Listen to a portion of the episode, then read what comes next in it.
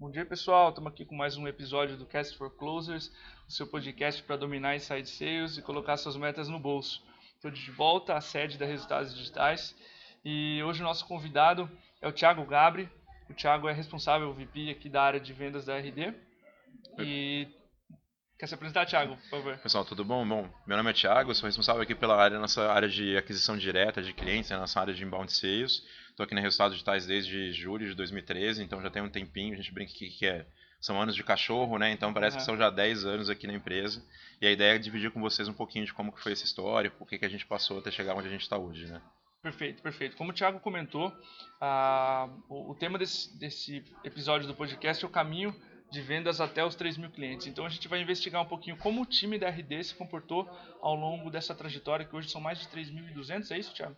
A gente já está com. Esse mês a gente deve passar dos 4 mil. Caramba, não, 4 mil clientes. 4 mil clientes. Uhum. Perfeito. Uh, então, Thiago, nessa primeira fase onde a gente tem até 5 reps no time, uh, qual era o desafio daquela época? Era encontrar o Product Market Fit? Uh, como desenhar um processo que funcionasse? Uhum. Como é que foi para vocês essa, esse momento até os cinco primeiros eu acho, ali? Eu acho que a Resultados Digitais passou por duas etapas que eu acho que são muito comuns em startups. Né? A gente teve a primeira etapa ali até o ano de 2013, até a época que eu entrei, um pouquinho antes, que quem vendia eram os sócios. Né? Então, a Resultados Digitais tem cinco sócios é, e eles faziam um processo de prospecção e um processo de vendas. Então, é, é acredito que nessa primeira etapa tinha muito disso, de validar o mercado, de entender realmente como que o produto era aceito, quais eram as principais uhum. né, é, dúvidas dos clientes.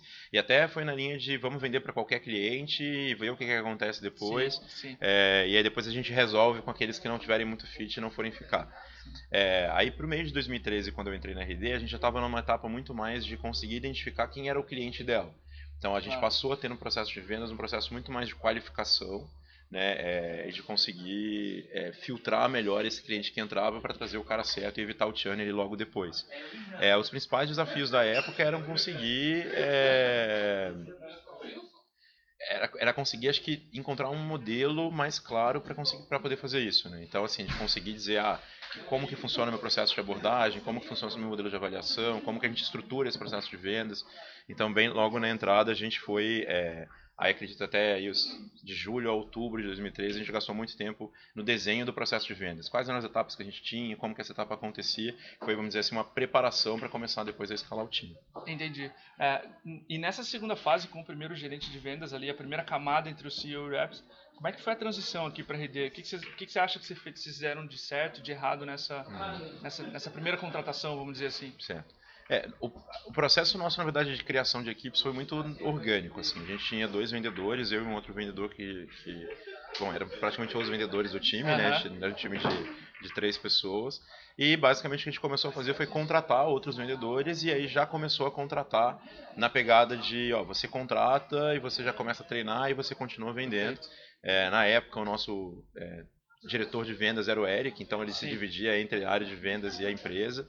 Então a gente acabou é, utilizando muito o processo de, é, de nós vendedores irmos treinando os outros vendedores novos, contratando os vendedores novos e com isso conseguir é, começar a estruturar o time. Em fevereiro de 2014 foi quando a gente teve um diretor de vendas mesmo, sem ser o, Eric, né? Foi quando entrou o Yonan aqui pra gente. Uhum. E pra gente acho que foi é, é bastante natural o processo de entrada dele, era uma coisa que a gente já queria, né? principalmente porque não tinha alguém dedicado sim, totalmente para vendas, então a aceitação acho que foi super positiva. É, e os cuidados principais que a gente teve que ter foi de fazer com que ele entendesse o modelo de negócio, entendesse mais da empresa, para que ele conseguisse realmente é, levar o time e conseguir trazer bons resultados. Legal, legal. Uh, essa, justamente essa terceira fase que tu comentou de, de contratação em massa, né, de começar a trazer mais e mais vendedores, uh, qual era o desafio? Era garantir, como é que tu, vocês garantiam a eficácia desse time que já estava crescendo rápido, uhum. pelo, pelo, que tu comentou? É, acho que a dificuldade principal foi é, na primeira etapa de contratação mais massiva, vamos dizer assim, quando a gente uhum. realmente abriu para começar a contratar, a gente conseguiu ir muito atrás do talento. Assim. Então, como eram poucas pessoas, então a gente precisava contratar uma, duas, três pessoas, era mais fácil conseguir gente muito boa, Sim. que aprendia sozinho, que conseguia praticamente se virar. Então, você dava ali as. É... eu lembro quando eu entrei na, na RD, o meu programa de treinamento era: Thiago, lê o blog aí, tem os materiais educativos, lê tudo aí e começa a vender. Sim, sim. É... quando a gente começou a, a a escalar e muito mais na linha de especialização, de trazer realmente pessoas com experiência já em vendas, mas que tinham pouco conhecimento de marketing digital ou do nosso mercado, é, foi importante que a gente começasse a estruturar um pouco melhor o processo de contratação, o processo de treinamento e todo o processo de acompanhamento que esse, que esse, esse novo funcionário tinha depois. Né? Então acho que assim, é, é, é muito importante que antes de você escalar, é, para um próximo passo e uma contratação em massa, você realmente prepare terreno para isso. Né? Então tenha Entendi. pelo menos assim o teu processo de vendas bem desenhado, o que, que deve acontecer em cada etapa, é, quais são as perguntas que o seu lead tem que responder, quais são é, é, é as, as né, os mínimos que ele tem que entregar em cada uma das etapas para que você consiga escalar. Sem isso é muito difícil. Provavelmente os teus vendedores vão sofrer muito nesse processo até você conseguir ganhar escala. Né? Então é, acho que esses foram os principais os principais desafios. O playbook também é muito importante nessa etapa, né? Para que cada vendedor entre e acelere mais o é, crescimento é, e aprendizado Assim, dele, a, né? gente, a gente aqui na RD acho que demorou um pouco mais do que deveria para ter um, o que a gente gosta como playbook mesmo, uh -huh. assim, né? Material realmente bem completo e tal. A gente tinha uma série de conteúdos, é, acho que o inbound ajuda muito nisso também, né? Como a gente é uma empresa que trabalha no modelo inbound, produz muito conteúdo é, para atrair lead, a gente acaba usando esse conteúdo também para treinar os nossos vendedores, treinar Sim. os nossos funcionários. Então, a gente tinha uma série de conteúdo, a gente criou um roteirinho ali do, do que, que o vendedor deveria ler e como que ele deveria aprender. É, uma coisa muito importante que a gente é, fazia e faz aqui na Resultados Digitais e que ajuda muito é a primeiras, a primeira, as primeiras semanas do vendedor ali, o que ele tinha que fazer era ativar uma conta do RD Station.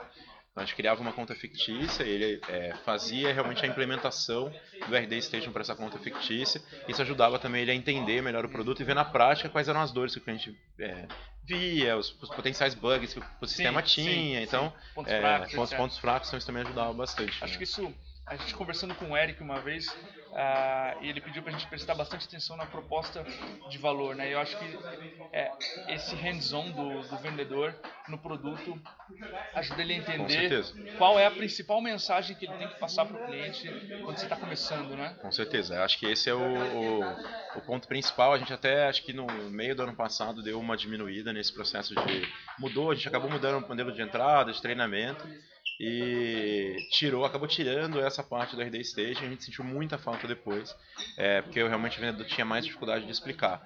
Então, sim, assim, é, ele, no nosso caso, o cara cria um, lá um blog fictício ou pega um negócio de um amigo e realmente implementa o RD, teste de inbound, cria landing page, faz disparo de e-mail. E eu acho que é, ele, como muitas vezes esse cara aqui a gente contrata não é o, o cara do marketing, é, ele sente as mesmas dificuldades que um cliente nosso sente quando ele vai implementar. Então ele passa pelo processo que às vezes um CEO de uma startup passa de entender o processo, de começar a desenhar, de uhum. aprender a mexer numa ferramenta que ele não está acostumado. Então é, isso ajuda também ele a criar mais empatia com o lead na hora que ele vai vender depois. Então para a gente foi super importante. Não. É, e essa parte que tu comentou até de uh, especialização do time de vendas, né? Eu sei que para vocês tem a área de agências que é bem especial, isso uhum. é um reflexo do que bastante do que acontece lá fora, mas como é que foi a especialização do time de vendas para, por exemplo, agências é, ou de repente software, uhum. uma vertical bem forte de vocês? Isso. Como é que foi? É, acho que de novo foi algo, digamos que natural e na linha de, de, teste que acabou ficando. Né? A gente é, tinha algumas hipóteses, é, principalmente relacionadas a segmentos, né? que alguns segmentos funcionavam melhor do que outros para a gente. Então a gente fez uma validação bem rápida relacionada a a taxa de retenção dos, desses clientes nesses segmentos. Então a uhum. gente entendeu que clientes da área de educação e da área de tecnologia, principalmente clientes é, SaaS, é, uhum. é, é, tinham uma taxa de retenção muito mais alta do que de outros segmentos. É, e a gente resolveu começar a testar isso. E a, o nosso objetivo principal na, na, época de segmentar foi como que a gente tirava mais proveito desses leads, especializando o discurso, especializando o marketing, conseguindo realmente trazer é, um pouco mais de qualificação para o nosso vendedor que atendia esse segmento. É, isso acabou se provando. Assim, hoje, por exemplo, na área de. É, a nossa equipe de, de, de empresas de, que atende empresas da área de tecnologia, é, hoje eles conseguem fazer é, quase que o dobro da conversão que as, as, as equipes que trabalham com, com leads é, genéricos. Né? E isso está muito relacionado à especialização de discurso, a gente também tem um time mais maduro, né? a gente acaba alocando para esse segmento é, um time mais maduro, um time que já tem uma experiência um pouco mais ampla.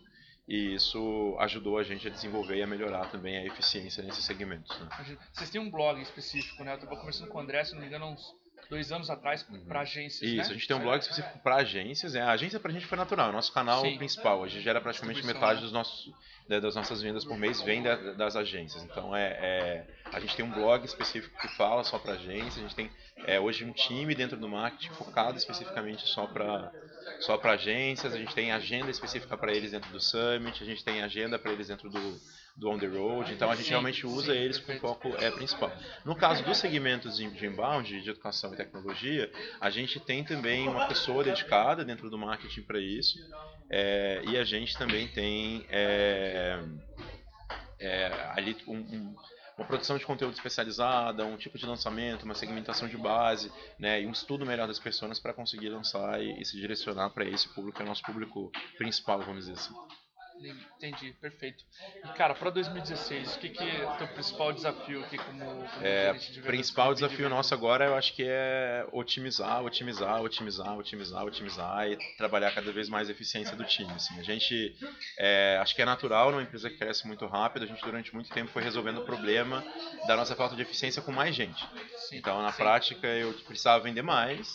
Eu ao invés de trabalhar para deixar o meu time mais eficiente, para que eles conseguissem vender mais, que é um processo longo, é um processo de treinamento, é um Sim. processo que demora, a gente foi na linha de encher de gente. Então vamos botar bastante gente ali dentro do processo para conseguir é, realmente é, vender mais ou entregar os mínimos dos números. Agora a gente está indo numa outra linha. A gente está indo numa linha muito mais de enxugar, né, de manter um time mais enxuto Aham. e aí cada vez otimizar mais os resultados, então, entregar mais oportunidades. A gente implementou o programa de SDR, a gente está fazendo uma remodelação nele agora para entregar leads mais preparados para a equipe de vendas. Né? O nosso objetivo é, aí até eu acredito que o primeiro quarto do ano que vem conseguir dobrar a eficiência que a gente tem do time do que a gente tem hoje, porque a gente espera ter aí nesse mesmo período do ano que vem.